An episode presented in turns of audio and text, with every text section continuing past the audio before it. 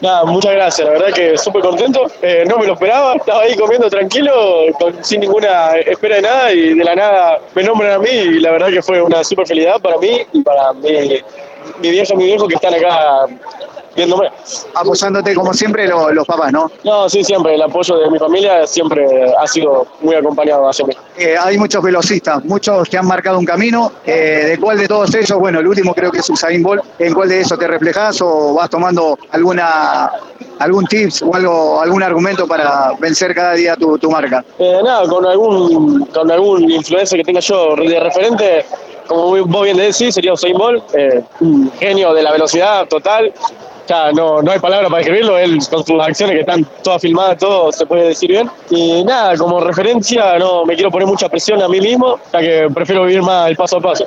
Y recién 16 años, o sea que queda un largo trecho por recorrer y por correr. Sí, la verdad que sí, queda un largo trecho.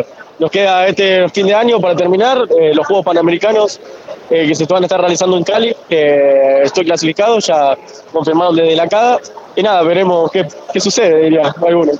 ¿Alguna cámara, alguna preparación en particular? Eh, ¿Música, algún libro? Eh, no, un par de medias que son las que me da mi sponsor, que por cierto es Pierre Jean. Si lo van a seguir o si lo apoyan, me viene de 10.